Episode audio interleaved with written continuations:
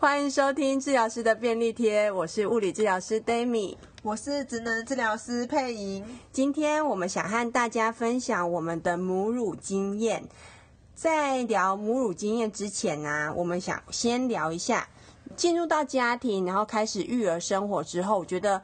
做起事来好像跟以前求学的时候有很大的不一样。对，因为求学的时候我们会知道每一个问题都有它的标准答案，只要按照那个标准答案去回答，我们就可以拿到很高的分数。但育儿好像不是这么一回事，他们有一定的做法或者是一定的标准答案，而且每一个选择其实都会有各种不同的意见。我比如我们就很会上网搜寻各方意见嘛，就会发现，哎，好像各种方法都有人推崇，然后有点无所适从的感觉。对，但是。后来育儿久了之后啊，我就会发现没有一种做法是最适合某一个家庭，或是最适合某一个孩子，就是没有一个做法是适合大众都来使用的。对，因为人是不同的啊，每一个家庭的状况也都不一样。对，所以其实只要找到最适合你的方式，最适合你孩子的方式，最适合你家庭的方式，或许那个就是一个最好的方式。对，每个家庭都是独一无二的，只要我们找到我们最舒适的位置，我想就会是。最好的方法，因为我们听到了另外一个 podcaster 就欲罢不能，他们有两位爸爸，然后他们对于育儿有很高的参与度，所以们他们常常分享他们的育儿经验。那他们最近最新的一集就聊到了他们在哺育孩子的时候，他们选择配方奶，那他们觉得有很多的好处。那我们听到了之后呢，身为母乳教派，我们都会自嘲我们是母乳教派，没有说好或不好，对，但是我们也想要提出自己的经验，那大家可以两边都听听看。我想我们希望做到的是有一种平衡报道的效果，大家都听听看身历其境的父母。经历过什么？那我们的经验呢？如果可以供你们日后的参考，我想会让你们少走一些冤枉路，或者是让你们选择到适合自己的方式。其实就只是提供比较多元的一些想法啦，就像我们刚才讲的，育儿有很多的方式。对，所以就是借由这个节目，想要能跟他跟大家分享另外一种哺育的方式，母乳哺育的经验跟好处。对，如果你是正在准备生产的准妈妈，我们也希望可以借由我们的母乳历程，减少你对未来的各种未知或者是不安。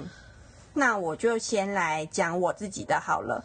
我在产前的时候啊，其实我呃可能知道我自己要喂母奶。但是因为那时候可能自己获得的资讯并没有那么的足够，所以我并没有决定说我要用什么样的方式，比如说亲喂，或者是瓶喂，或者是挤奶，或者是怎么样。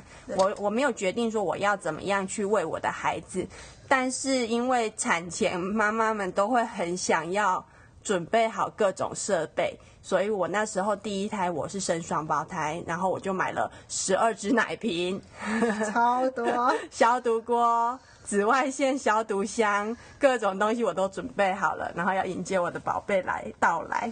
孩子出生之后呢，我就尝试亲喂，从医院开始的时候我就尝试亲喂，然后后来的确就是也成功亲喂了，所以我那个十二支奶瓶呢。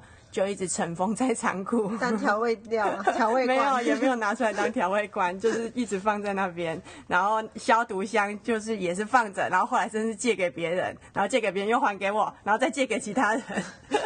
没有料到说我可以亲喂，然后我可以我会不需要用到这些东西。所以因为有之前有些人就会有一些清单嘛，然后就会觉得你在生产之前就是要先决定好你要。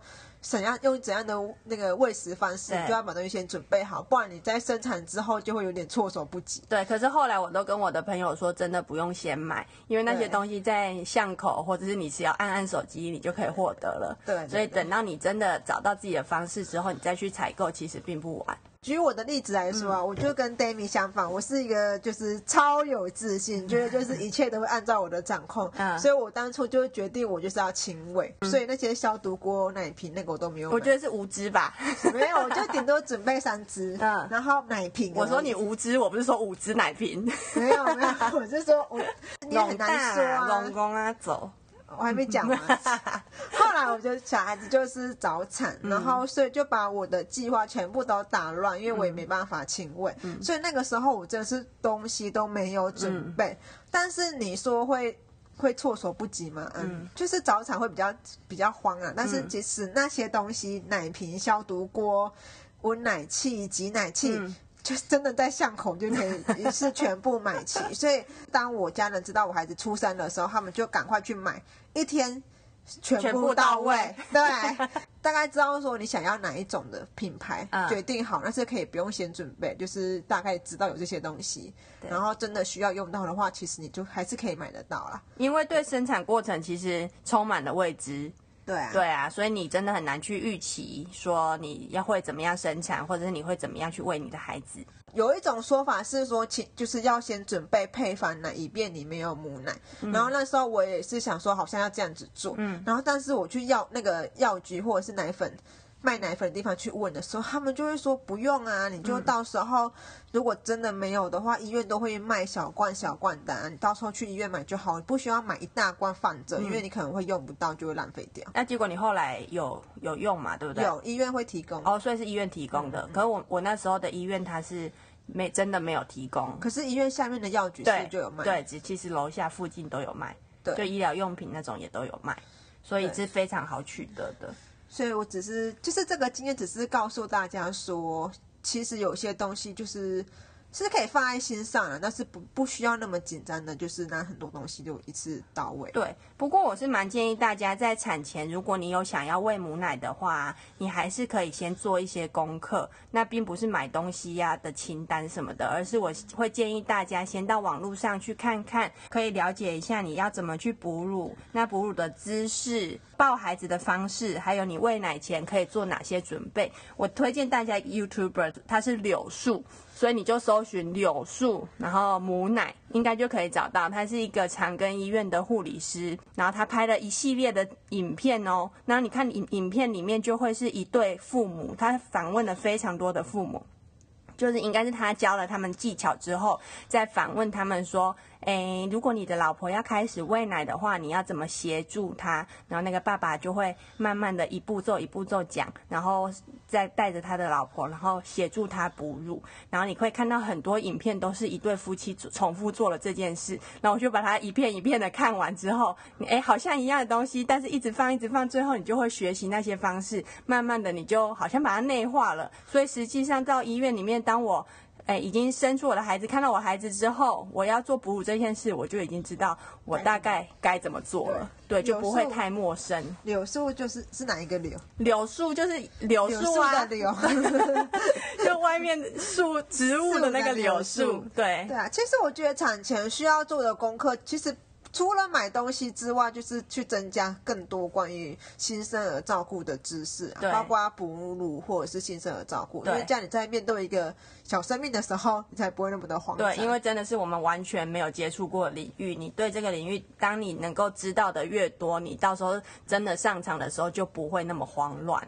好，那我就从我刚开始我的双胞胎生下来之后，我的母乳历程开始讲哦。从一开始的时候啊，我因为我是双胞胎，所以我就是直接决定是剖腹产的。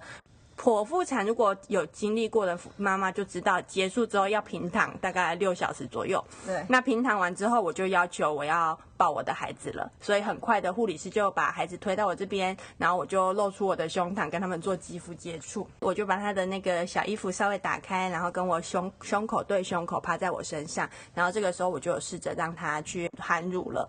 除了在产台短暂的接触之后，第一个比较长时间的相处，其实我因为双胞胎，然后比较起来，有一个孩子他就含乳含的比较好，那他马上就有吸吮的动作出现了，然后另外一个孩子就需要比较多的引导。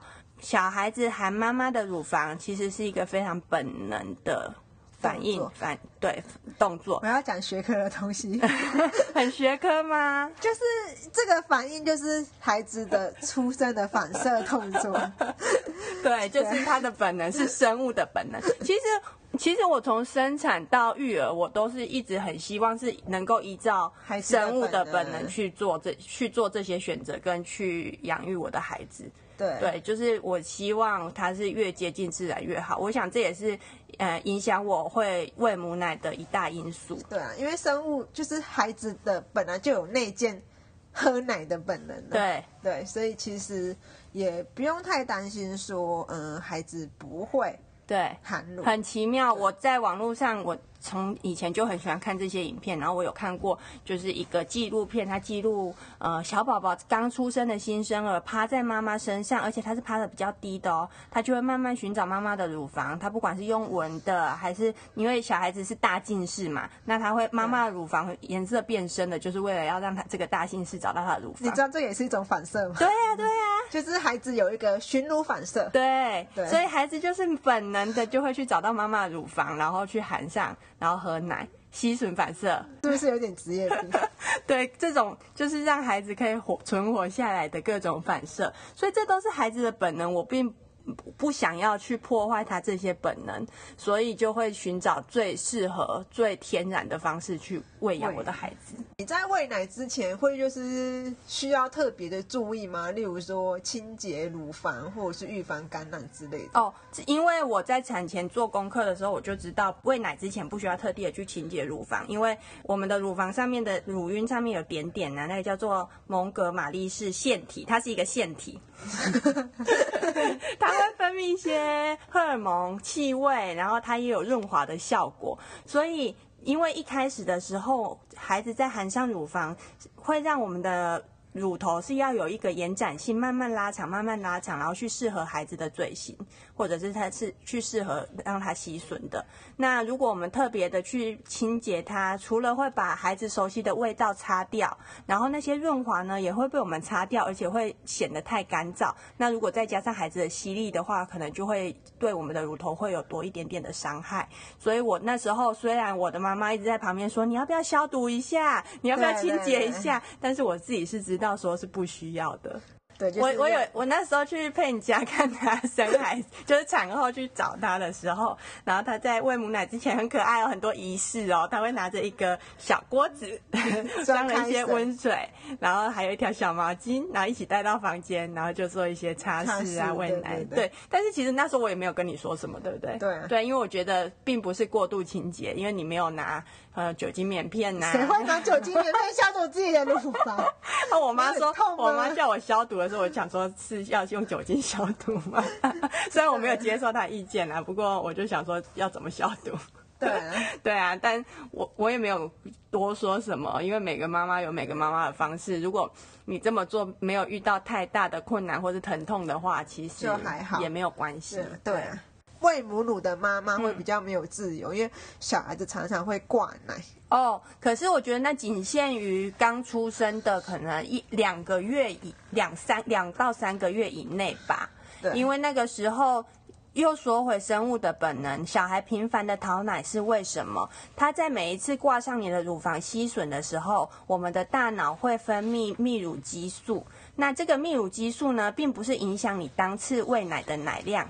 大概在在三十分钟之后，它会进入到你的血液，然后到你的乳房去，那它就会影响到你下一次的泌乳。所以，当你的大脑感觉到你一直你一直接收到孩子的吸吮，它分泌了比较多的激素的时候，那你下一次分泌的乳汁就会越来越多。所以，很多妈妈觉得自己的奶量不够，或者是觉得不足以喂饱你的孩子。但是，当你透过孩子不断的挂奶，不不断的吸吮，刺激你的乳房，同时刺激你的大脑，那你下一次的奶量，下下一次的奶量就会一直一直上升。那直到当你可以一餐就喂饱你的孩子，那他可以撑两到三个钟头的时候，那你的奶量就是已经到达孩子的需求了。那孩子也不再会这样子频繁的挂奶了。可是频繁的挂奶是不是也可以跟孩子的那个胃容量解释的解释的通？嗯，因为刚才说我的孩子是早产，所以我那个时候就印象很深刻，就是他们就说他的胃就只有一个弹珠的大小。嗯，对啊，对，所以一次就没办法喝太多。对，就是我们会说一开始可能一颗樱桃的大小的奶量，你可以想想看，那真的不多，就可以喂饱孩子了。对，可是因为一开始你的泌乳也没有那么的多，对对，对，对，所以它还是会比较频繁的挂在你身上。对，所以应该说是当你的奶量多了，然后孩子的胃也慢慢的变得比较大了，对，所以那个挂奶的情形就会慢慢的减少。对对。我想要问一下，就是、嗯、因为我以前就是我之前在哺乳的时候，我尝试了很多泌乳食品。哦，真的，因为我 我的奶量并没有那么多，而且又加上我一开始因为我没办法亲喂嘛，我是用瓶喂的方式，所以我就会更更会有陷入追奶的那个迷失。嗯，然后我记得有时候是我突然奶量就。突然巨减，嗯，然后我就会很紧张，我就试了很多泌乳的产品，例如有什么啊？鱼汤啊，然后珍珠奶茶。哦，然后还有一些不同的品牌的泌乳汤，然后有些有效果，嗯，可是有些就真的没有效果。其实主要就是水分的补充，那汤汤水水其实都算，对。对，只要你获得足够的液体量，那我觉得。不论是什么产品，其实并没有太大的差异，而且个别差异非常的大。那珍珠奶茶让你的心情变好，其实也是一个很好的 方法。对，啊、对，其实只要心情好，睡眠充足，睡眠充足的影响，我觉得比例会大于食物或者是饮饮品。对、啊，对我其实都只有喝温开水而已。对，对、啊，珍珠奶茶有些人会塞奶，还是不要了。就是个人都会不一样，你可以试试看。对，对啊、不过那个真奶就是只是为了让我心情好，就是一个喝 喝爽的概念。但是我知道有些人可能听到会觉得不是很健康。但是我后来就是像 Dami 讲的，我后来发现就是后来奶量也追上来了。但是真的是因为这些食物的关系嘛？其实我也不知道。嗯。但是我只知道有一个关键点，就是像 Dami 说的，就是睡饱。因为后来我就觉得说，好，没关系，那我就是增加挤乳的次数，对，或者是就是。增加一直就是频繁的挤，对，少量多餐的挤就对了。但是那是前期，对不对？对，然后而且因为因为有这个的觉悟，所以我自己的心情也比较没有那么的紧张。对，所以当我心情放轻松了，然后睡眠也够了，对，那奶量就上来了。对，我们在前期的时候啊，因为奶水量还没有上来，那你频繁的、有效的一直把奶水移出。就像我刚刚说的，因为泌乳激素会因为你在刺激奶头的时候，它就会一直分泌，所以当你每一次把奶水有效的移出，就是挤奶或者是让孩子亲喂、让孩子吸，每次有效的让奶水移出之后呢，就会增加你下一次的泌乳量。对，对，所以这个真的很重要。就是一开始你可能会觉得比较太频繁了一点，尤其我知道，如果是用挤奶的妈妈，当你很频繁的挤奶，其实真的是比较辛苦的。对，但是前提是有必要的。你要把它想成，就是也许你孩子不在身边，或者你没有选择亲喂的方式，但是如果你孩子在身边，或者是你亲喂，你也是要这么频繁。对对对，对，这是一个人体的机制，只要你顺着这个机制，你的奶量一定会起来。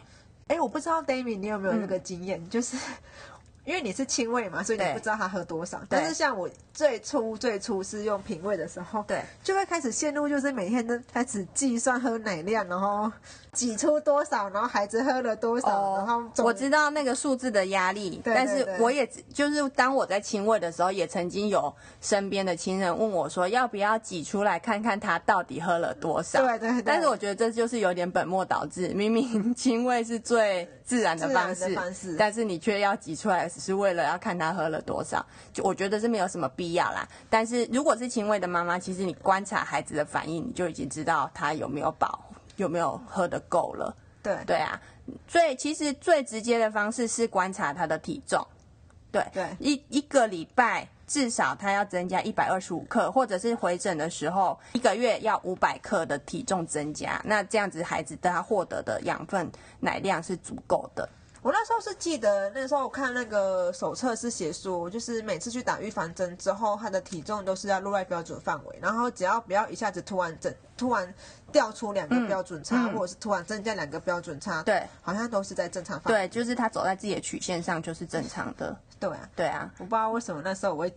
执着于就是他喝多少，我觉得一一定会，因为这就是传统的育儿会说啊，这一餐喝多少，隔四个小时之后再给多少。对，这是因为我们那个年代可能配方奶居多哦，了解。对，然后就会用这种方式去抓那个量。可是如果你决定是亲喂或者喂母乳的妈妈，其实就真的不要被这种时间还有数字被给绑架了。果季蔬果鲜甜主义。哇！瓜中之王网纹洋香瓜即将上市，果季严选洋香瓜，每株限量只长一颗，甜度超级中。快上水果的果，季节的季，果季粉丝专业抢先预购哦。就像是我们有一餐就是不饿，对，然后他就说不要紧张，你下一餐再喂喂看就好了。对然后结果下一餐喂就喝完了，所以我就想说，我那时候在担心什么？焦虑的妈妈，你已经被冠护理站冠上标签了。没有啦，我觉得是因为应该说是因为一开始第一胎啦，然后就会比较紧张。其实大部分人都会有，而且就很担心孩子是不是大小餐。这一餐喝了多少？下一餐没喝到这个量，是不是没喝饱？其实我觉得这也是亲喂的另外一个好处，就是你不会被数字绑架，你根本不知道他喝了多少，但是他很满足的放开了你的乳房，你知道他喝饱了，就这样一切就结束了。可是我觉得不管就撇除亲喂啦，不管如果真的是使用平味的话，我觉得你也不要被他。喝多少给绑给绑住了，就真的是有时候真的会有大小差。对啊，我们还是观察他的尿量吧，对、啊，还是比较客观的。对对啊，只要他有一天有六到八次清澈的尿，呃，你要怎么知道那个尿是有分量的尿呢？就是那个尿布的重量，你垫垫看，大概是三片空尿布的量，那个重量就是它是有重分量的尿，那就可以算作一次。一天有六到八次，它的喝奶量就是很足够了。没错，对，但但那时候你有补配方吗？刚生孩子，刚、嗯、生孩子的时候有，因为那个时候我一开始的母乳量不够，嗯，所以他那个时候其实是有补配方的。嗯，我也有，因为我在我那时候生双胞胎，然后他们刚生出来，在育儿室的时候，儿科来会诊，然后就跟我说，其中一个小 baby 说他一直昏睡。然后就说妈妈，就是他们非常严正的跟我说这件事，然后就是说建议你要先补一些配方奶，所以我同意了，就有补一些配方奶。那你那时候品牌你怎么选？我那时候没有选什么品牌啊，就是用医院的、啊。哦，对对对哈，那时候呢，我的品牌我选大品牌就好了。哦，对，就这样就好了。你不不论你选什么，你就不要去选小小只有很少地方很少地方可以买到的那种。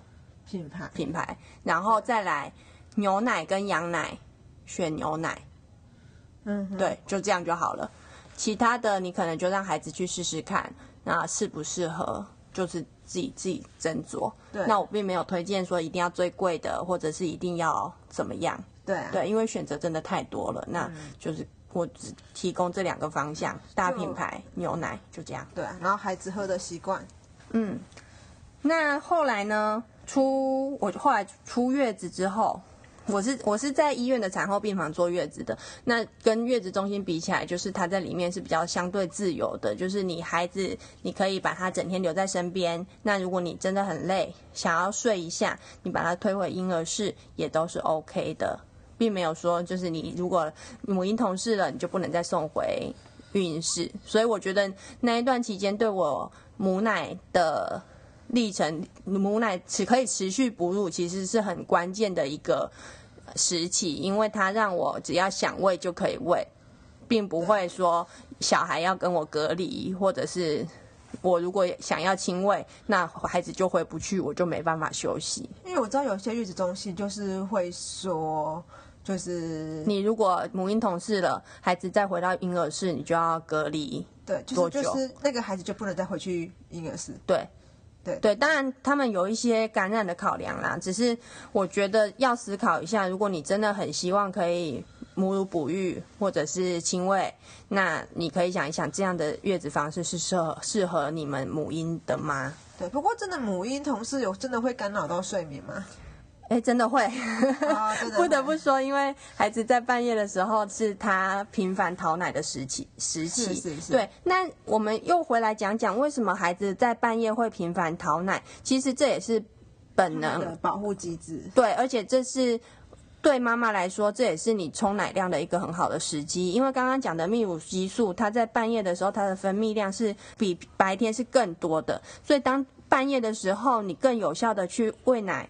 更有效的去移出你的奶水的时候，你的泌乳量会大大的提升。所以很多挤奶的妈妈应该有接收到这样的建议，就是你半夜也要起来挤奶。有对，为了就是要趁泌乳激素很高的时候，可以再多多的去泌乳，然后会增加你的泌奶泌乳量。对，而且我那个时候不是有说我就是有一阵子突然奶量下降嘛，因为那阵子我就是晚上就没有起来挤奶。嗯，对啊，对，然后后来我就。就是利用晚上就是起来挤奶，嗯。的的次数增加后，奶奶就真的有追回来。对啊，而且我觉得就真的很神奇，孩子的需求就跟你身体的机制是相吻合的，所以你只要顺着孩子的需求，你自己的奶量你就可以拉起来了。没错。对啊，而且孩子，我之前前不久前，我同事还问我说：“你的小孩真的都没有收经过吗？那他夜哭的时候怎么办？”其实真的很简单，他只要晚上就哭的时候，我就是奶一喂。就是一塞，他就安静了，然后他就喝奶，喝的满足了，又睡着了。所以用奶堵住他的嘴。对，我的三胎都是这么养大的。一哭就给他塞住就对了，堵住他的嘴，就是哭不出。对，因为乳房对孩子而言也是一个很好的安抚，所以当他就是有获得很足够的安抚、安全感的时候，他又可以好好的睡去了。对，哎，你有听过一种说法吗？嗯、就是在睡前喝配方奶。有啊，而且我们比较好睡。我们一开始还真的就这么做了，然后，嗯、呃，我我不得不说，真的孩子就可以睡得比较长的时间，因为他真的被灌得比较饱。对对对，对。但是因为我后来就会慢慢的想要是全母乳，嗯、所以我就硬着头皮，我就想说，我来试试看，试试看我是不是可以，就是就只喂母奶，不要再给他配方奶。结果一试。哦、oh，OK，一试成主顾，对，他就他他他们就可以睡得不错。然后虽然他们起来喝奶的时间会比较早一点点，对，但是我觉得还可以接受，就是半夜再起来验奶一次。我那个时候，自从孩子我的母乳量够之后，我就其实就不加配方奶，就是用全母乳。嗯，然后那时候我就会觉得说，好像孩子应该睡前要喝多一点，才可以睡得比较好。嗯、那个时候我的孩子其实已经可以亲喂了，嗯、然后那个时候我就是想说。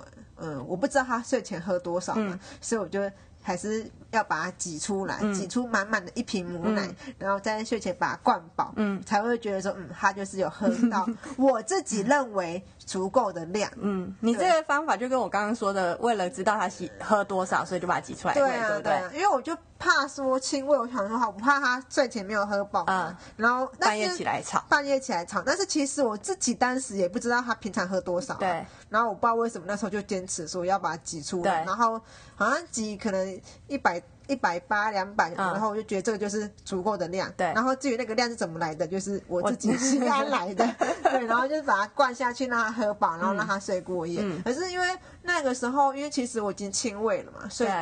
等于是孩子喝多少，我就是排出多少的奶量。对。然后那时我又又挤，对，就变得有点就是打破它的供需平衡。对。然后又加上我因为没有又吸不出奶，我就就把那个 奶机就开更强，就是用力的去挤，然后导致我的那个乳腺就是。可能有点受伤吧，因为我就会时不时就就会感觉到乳房会刺痛，嗯嗯，不知道为什么就是有个迷思，所以我就是即使刺痛，我还是继续挤，嗯，然后一直一直到我后来问 Dami，跟 Dami 讲我的困扰，嗯，试试看不要不要再用平位，就直接给他亲喂。对啊，因为我觉得这就是。多了一道手续，然后多了一个负担，而且你已经为此而困扰了，你是不是可就可以换个方式？对，然后后来我就想说，好，我就会相信，嗯，相信 Dami 这一次，嗯、然后我就我就真的就不。不用品味也不挤的，然后他就是睡前那餐就亲喂，嗯、然后因为其实他本身也开始有吃副食品了啦，所以我就就清胃试试看，饱足感也够了，对，饱足感也够啊。然后我就想说，那我之前到底是没关系啊，试试看就知道了，啊、各方尝试。你每天规律的在这个时候有输出一些奶量的时候，你在每天的这个时候，你的奶就是会分泌，就是也会有一个日。呃，生理时钟的，所以如果比如你就是睡前就喂配方奶，那你渐渐的你的晚上的奶就会越来越少。好像有，我刚刚说了，晚上是泌乳激素最高涨的时段嘛，那如果你真的坚持配方奶喂在最后一餐，那你的奶量可能就没有办法从晚上啊，还有睡眠的时候去增加，白天的奶量也可能会渐渐的往下掉。我觉得就是因为怕孩子吃不饱。对啊，就是这个原原因。但是我只是提出有可能会有这种这这样的情况发生。后来觉得喂母乳妈妈就是最开心的，其实就是出门不用大包小包，出门真的很轻松，轻松到你会觉得我是不是什么东西没有带。对，因为我那时候妈妈包很大，空间都是空的。嗯、因为你不用带奶瓶，对，不用带热水，不用带奶粉，不用带奶粉，不用带很多啦。反反正我们的包包里面可能只有湿纸巾、尿布，还有一条哺乳巾。哺乳巾结束。你也不用担心说出门在外没有地方有热水，还是对啊，对，而且你也不用怕污染。对对，毒奶粉事件完全根本无关。对，因为我们就是一斤在手，整个世界都是我们的，整个城市都是我的哺乳室。对我那时候还就是，比如去草地上野餐，然后我就在草地上就哺喂了哺乳巾，然后我就喂孩子，然后我们就很美好的，他就喝完奶睡着，就在草地上睡着，然后我们就继续野餐。对啊，就是其实母乳。我觉得喂起来也很甜蜜，因为你抱在手中，你的孩子跟你是非常贴近的。喝奶喝醉了那种感觉，你会觉得非常美好。嗯嗯，就会非常怀念他还在我怀里，然后一直喝奶的那种那种景象。对啊，所以其实就是多了一层心灵上的亲密接触。嗯，真的，可能是因为我们就是有这个美好的经验了，所以就只是分享给大家。对啊。